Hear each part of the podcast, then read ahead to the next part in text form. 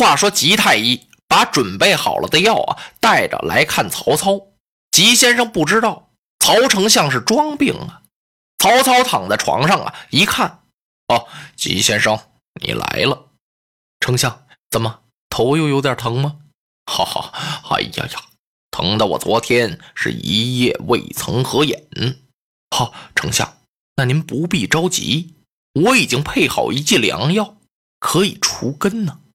您把这药吃下去，您这头风病啊，永远也不能犯了。曹操心说：“是啊，犯是犯不了了，我就归了天了。”啊，好啊，先生不用给我针针墨了啊，不用了，我已经给您看过多次。您看，说着呀，那时候也不叫病历，反正也得留个根儿啊。什么毛病，怎么回事，也得写纸上啊，让他看一看。我这儿啊都给您记着呢。然后点起火来，吉平亲自给曹操熬药。把这药熬好了的时候啊，忒就把这毒药撒到里头了，霍隆霍隆。他以为曹操没看见，那床帐啊是半拉帐帘撂着，半拉帐帘挂着。曹操躺在那帐子里边啊，侧眼这么一看，心说：“嚯，吉太医啊，真给我往药里头加佐料啊！”哎，绝对不能是胡椒面，反正这药喝下去是够受的。吉平端着这碗药就出来了，来到床前，哎，丞相，这药现在是温凉不斩，您把它喝下去。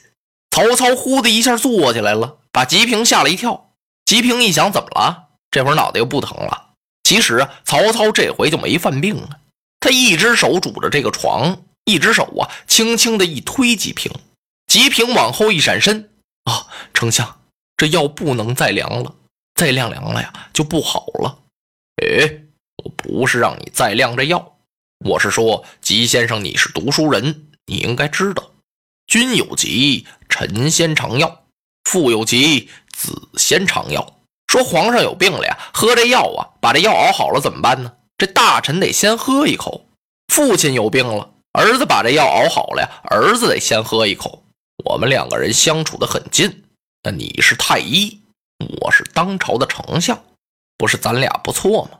那今天你已经把药熬好了，在我没服药之前，你应该先喝一口。吉平一听，什么？我喝？我喝完我就完了？哎呀，丞相说的哪里话来？您既然说跟我相处的很好，那我还尝着药干什么呀？这药是我自己亲手配制的。再说您也不是吃过一次了。您就赶紧把它喝下去吧。哎，不，你必须先尝。呀，吉平一想，完了，难道说我要害曹贼这事儿他已经知道了不成？再不然呀，就是国舅的玉带诏已经暴露了不成吗？这怎么办呢？不容吉平三思了，干脆我把这药给曹贼灌下去得了。他一抬手啊，嘣的一下子呀，就把曹操的耳朵给抓住了。这真叫硬灌呢！曹操一抬手，啪！就把这药碗给打飞了，啪！这碗呀落到地上，唰啦一下子呀，这药往砖幔上这么一撒，呲溜一下子，一股黄烟呢。紧接着，咔啪咔啪，好家伙，您知道这药多厉害得了，烧的那砖上啊一层泡。这时候呢，吉平一看不行了，他一抬手，在床头上挂着那镇宅宝剑，他想把这宝剑摘下来，把曹操给刺死。这时候啊，门外那些武士就进来了，将吉平是当时拿下。曹操吩咐一声：“给我打，重重的打！”噼哧啪嚓，噼哧啪嚓。哎呦，这顿打哟，吉平，手无缚鸡之力，被打的呀，体无完肤，是皮开肉绽，当时就昏过去了。曹操吩咐：“用水把他喷了过来。”噗，呼呼呼！渐渐的呀，吉太医苏醒了。您再看这曹操。他离开座位，绕过桌案，来到吉太医的跟前，用手一撩袍，轻轻啊往下一俯身，低低的声音呼唤着他：“太医醒来，吉先生苏醒。”连曹操手底下人呀都不知道这曹丞相什么毛病，心说：“那您这么心疼，就别打他了呗。”吉太医睁开眼睛啊，强打精神看了看，开始他看的不准确，怎么回事呢？迷迷离离啊，就看曹操六个脑袋。在他眼前直晃悠，吉平定住神，这才看出来是曹操。我把你这十恶不赦的国贼！曹操没恼，反倒乐了。吉先生，我不是在打你呀。你说这话多可气吧？他把人家打的浑身上下都没好地方了，他说没打人家，我怎么能舍得打你呢？你多次给我看病，你是一位先生啊。那先生啊，既是活人呢。您给人家真墨看病，不知道救活了多少条性命。虽然您不是出家人，扫地怕伤蝼蚁命，爱惜飞蛾杀照灯啊，可您也差不多呀。你怎么能够今天端着这碗毒药来灌我呢？不用问，后面一定有人指使于你，季先生。你只要把指使人说出来，他是谁，我立刻将先生你是送回家下。呀呀呸！吉平张口就是一口，啐了这曹操一脸。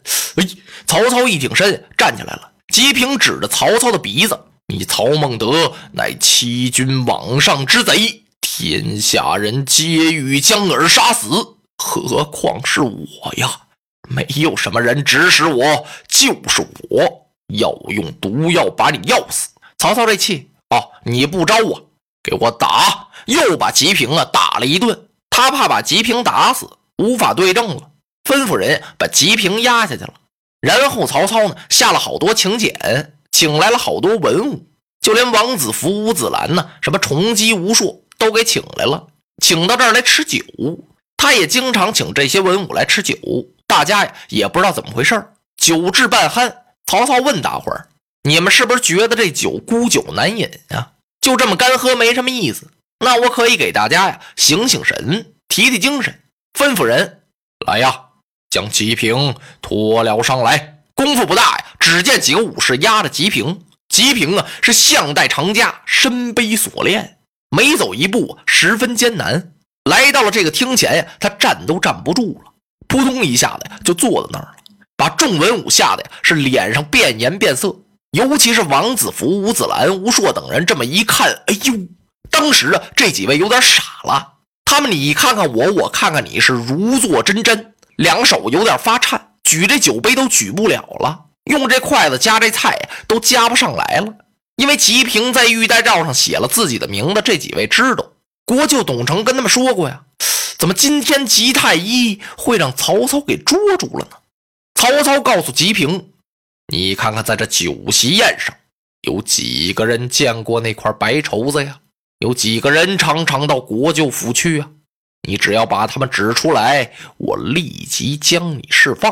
吉平头也不抬，仍旧是破口骂国贼。可曹操这几句话呀，哎，把王子服这几位大臣吓得是真魂几乎都要出窍了。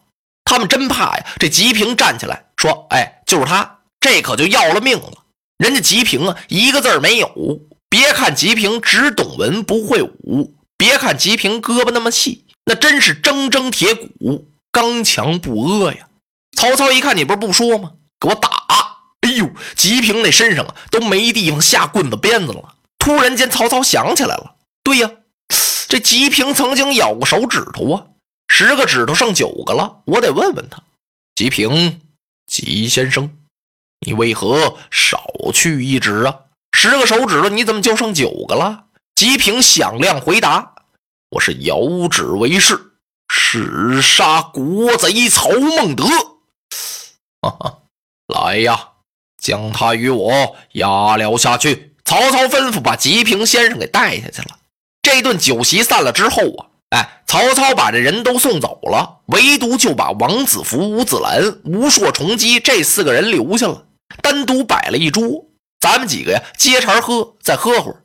这几位哪有心思喝酒啊？那酒啊，都顺着大梁谷下去了。他们恨不得一步就离开曹丞相的府邸，但是走不了啊。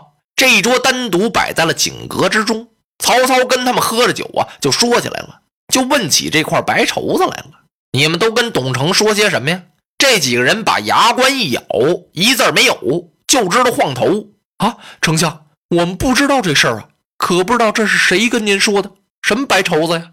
我没看见过呀。董承国舅那儿倒是常去，因为这玩意儿亲戚有远近，他朋友有厚薄啊。我们跟国舅相处很久，所以啊爱串个门什么的，别的没有。曹操一看啊，你们不是不说吗？有你们说话之时，吩咐人来呀，把这几个人给我押了起来，全都给看起来了。第二天，曹丞相吃过早饭之后，带领武士奔董承府前来探病。董承一听，什么曹操来了，这见不见呢？不见不行啊，要见他为何突然而至啊？想来想去，还是硬着头皮出来接。哎呀，不知丞相驾到，有失迎牙，当面恕罪，岂敢呢？哈哈，国舅，曹某来的鲁莽，国舅你得多多海涵呐。啊，丞相，此处不是讲话所在，请到厅中一叙。嗯，有劳国舅头前带路。曹操说着话，这眼睛死盯盯的瞅着这董承，把董承瞅的这头发根子呀一劲儿发炸。他把曹操给陪进厅堂，吩咐人打茶。啊，不知丞相驾到，有何吩咐？国舅，我听说你身体不爽，是特地前来探病。啊，不敢当。啊，我是身有小恙，偶染风寒。董承啊，说我呀得了点小病，就感冒吧，没什么大不了的，怎么还能惊动丞相您呢？曹操冷笑了一声，哈哈，不是什么冒染风寒吧？恐怕国舅得的是忧国之症，你为国担忧。哎呦，董承一听，心里暗暗打了个冷战。曹操这话里有话呀。啊，丞相，您这话是？听说你找来几家好友，曾经以白绢而誓，在上面写下自己的名字，能不能将此绢献出？曹某一看，哎呦，丞相没有什么白绢呢，您这是听谁说的呀？哈哈，董国舅，你还想抵赖不成吗？来呀，将秦庆童带了进来。他吩咐一声啊，就把这家奴秦庆童给带进来了。董承一看这家奴，这脑袋呀，嗡的一下子，差点晕过去。他知道自己把这家童打完之后啊，给锁到空屋子里头，这家伙半夜跑了。他没理会，也不知道跑哪儿去了。万没想到，他跑到曹操那儿去了。啊！该死的奴才，你在丞相跟前说些什么？秦庆童一看有曹操给他做主，现在呀，他主人问他，他也不怕了。他一看呀，曹操正冲他递眼色，那意思不要紧，有我呢。老爷，实话告诉你吧，我跟丞相啊，什么都说了。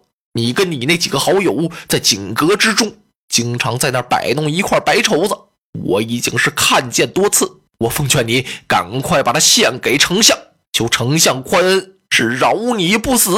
哎呦，把国舅给气的呀！好你个没有天良的奴才！他伸手啊，抽宝剑要把秦庆童给杀了。曹操往前一挺身，住手！现在这秦庆童不是你的家童了，是我的人了。把秦庆童带了下去。然后曹操吩咐把吉太医押上来。哎呦，董国舅一看吉平啊，那心都要碎了。可是吉平啊，连一眼都没看董承。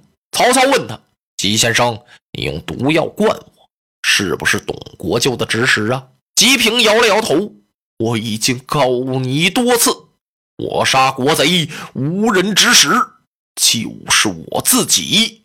哈哈，那么你为什么十指缺去一指呢？我不是跟你说过了吗？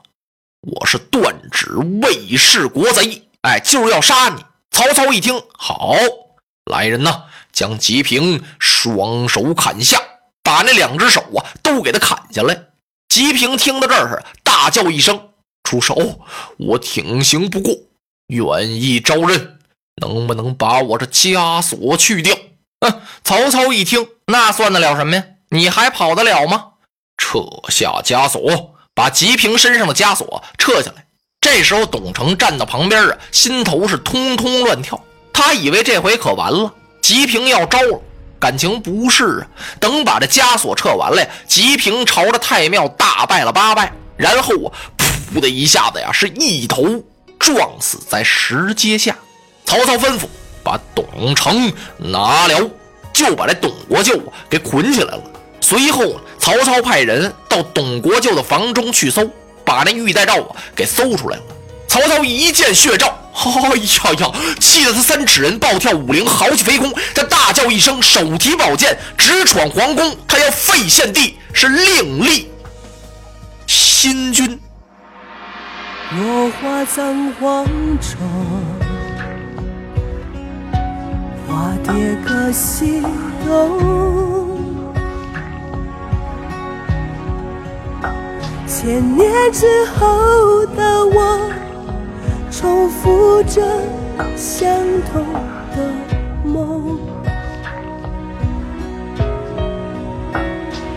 恍惚中。